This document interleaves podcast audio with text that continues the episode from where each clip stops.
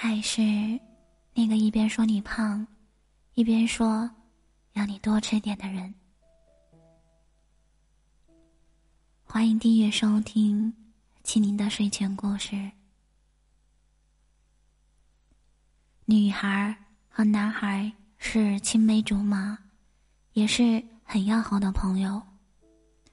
女孩喜欢做音乐，从高中开始就会发一些自己做好的音乐在平台上，只是很少人会去关注。不过，在很少的人里面，却有一个每一首歌的买家栏里都会出现的人——男孩。男孩说自己很喜欢他的音乐，并希望他。永远坚持下去，在每一次想要放弃的时候，都是男孩给了他走下去的动力。他在很小的时候就给了女孩承诺，说他会一直支持着她，永远永远。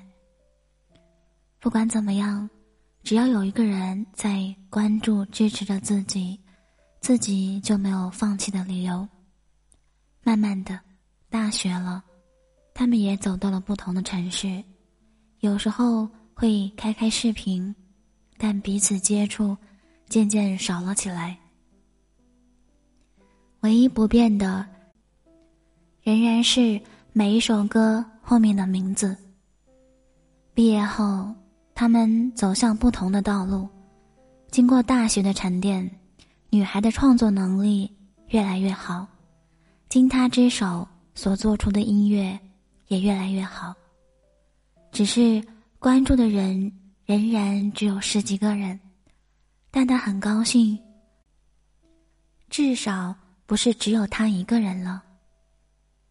又过了几年，女孩的粉丝越来越多，她的名气也与日俱增，但男孩的名字却不知不觉消失在了时间的长河中，女孩。很伤心，但她知道，少了男孩一个人，却多了无数个关注者，他同样不能放弃。又过了好多年后的那一天，他来到了男孩的老家，却得知，男孩早就在毕业后没有多久，就去世了的消息。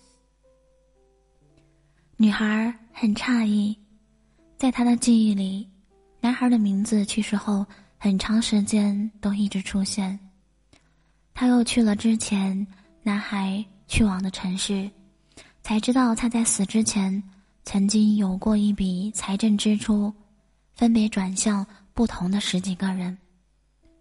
女孩找到这十几个人的联系方式，才发现这些人竟然是他刚毕业时最初始的那些粉丝。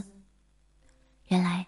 男孩怕自己死后，女孩会失去坚持下去的动力，所以用自己大学兼职的积蓄和毕业一段时间的工资，委托这些人，默默的代替他支持着自己。